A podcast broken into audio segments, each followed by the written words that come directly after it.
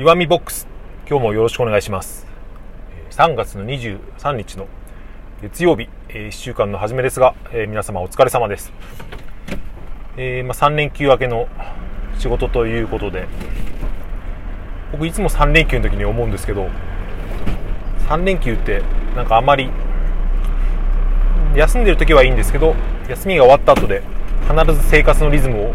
崩すなって、まあ、それは自分の生活習慣の問題なんですけど、ま、だなので今回はなるべく、えー、夜更かししないように朝は早く起きるようにってしてましたけどだんだんやっぱりずれていきますよね。っていうどうでもいい話なんですけど、えー、あともう一個どうでもいい話をさせてもらうと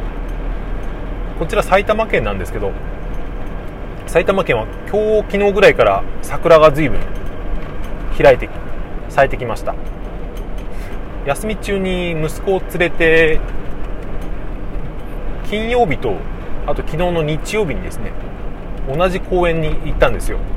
なんか今息子が随分気に入っている公園があるっていうことでまあ自転車でちょっと行ける距離なん行ったんですけど金曜日に行った時は桜はほぼほぼ咲いてなかったんですよ。本当に端っこの方で、うん、開いてるのがあるかなっていうぐらいな感じだったんですがそれが昨日日曜日に行ってみたらもう56割咲いててあ桜ってこんなに一気に咲くんだっけなって思ったんですよね。これ前にラジオで言ってた話なんですけど TBS ラジオなんですけど僕よく聞いてます。今日本にある桜のほとんどあのソメイヨシノという種類ということは割と知られていると思うんですけどこのソメイヨシノっていうのはある、えー、その祖先をたどれるっていう話があったんですよね。この桜を増やす時に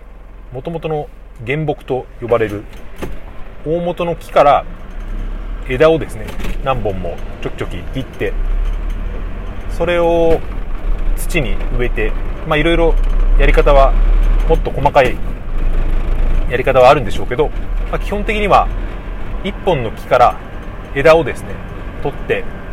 それを土に植えるとだんだん根を張ってそれがまた大きくなるっていう、えー、これプランターとかですねあのガーデニングやってる方だと知ってるかもしれませんけどその継ぎ木って言われるらしいですね。僕も昔家でプランターでバジルかなんか育てた時にですねバジルって本当に一気にドワって咲くんでその中から、えー、芽をちょっとですね1本切って土に植えとくとうまくやればそれがまたですね、えー、木というか1本のバジルになるんですよね、まあ、そういうのをやそれでその今日本中で咲いているソメイヨシノの原木がどれかっていうのがたどれるらしいんですけどこれはまあおそらくっていう話みたいですけど上野公園にある、えー、上野動物公園の近くにあるこのこの木だっていう南郷という名前がついた。この木が、えー、今日本中にある桜の親玉であるということがですね 割となんか判明してるらしいんですよ。それで、まあ、それはそれで面白いんですけども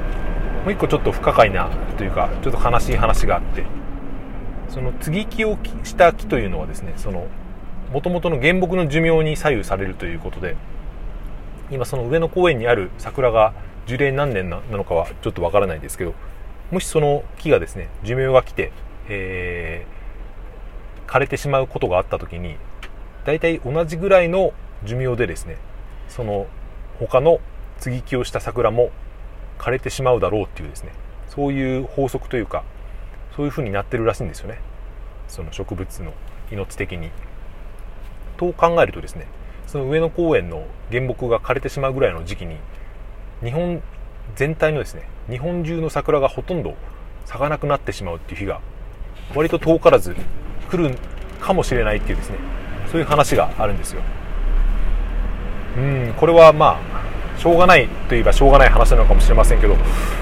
ね、僕の息子なんかがもし大人になった時にですね日本では昔はえー、春は桜が咲いていたんだよっていうようなですね季節が来るのかもしれないと思うとですねうんなかなかこれは切ない話だなと思いました、えー、本当はもう1個話をしようと思ったんですがもういい時間なので今回は5分ぐらいでこの話は桜の話ということで、えー、1回切りたいと思います。それでは聞いていただいてありがとうございました。さようなら。